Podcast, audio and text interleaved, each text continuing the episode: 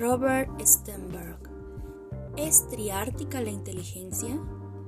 Stenberg se sitúa en un marco metateórico, desde el que compone una serie de cuestiones que una correcta teoría de la inteligencia que se precie, ya habíamos dicho que sea digna o merecedora, debe responder.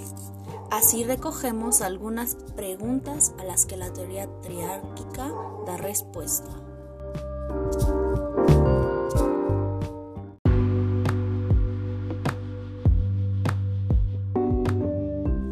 Alguna de las preguntas que Sternberg nos menciona es, por ejemplo, ¿de qué clase de problemas se ocuparía esta teoría? ¿Qué componentes de ejecución son postulados por la teoría? ¿Por medio de qué reglas se combinan los componentes? ¿Qué metacomponentes se emplean en esta forma de razonamiento? ¿Qué efecto tiene? Inciso A, el formato del problema, el contenido del problema y la práctica en el razonamiento y la solución del problema. De la mano del mismo Robert Sternberg, nos planteamos si presenta algún interés su teoría triárquica de la inteligencia. Nos preguntamos si es útil en la actividad educativa.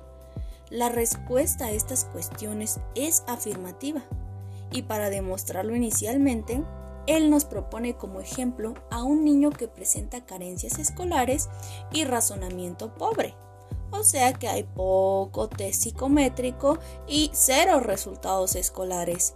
Si aplicamos la teoría triárquica, tendremos posibilidades, entre otros aspectos, de localizar el origen de la dificultad de este pequeño.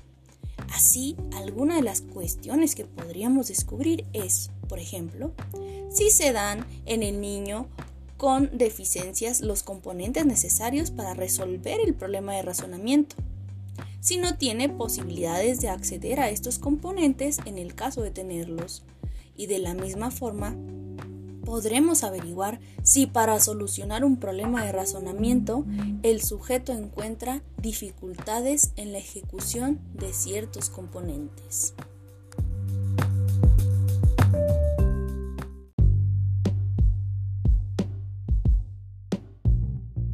Stenberg, a diferencia del enfoque de Pascual Leoné, abandona la concepción piagetana de la inteligencia y parte en su análisis de la inteligencia a través de la revisión de los enfoques psicométricos.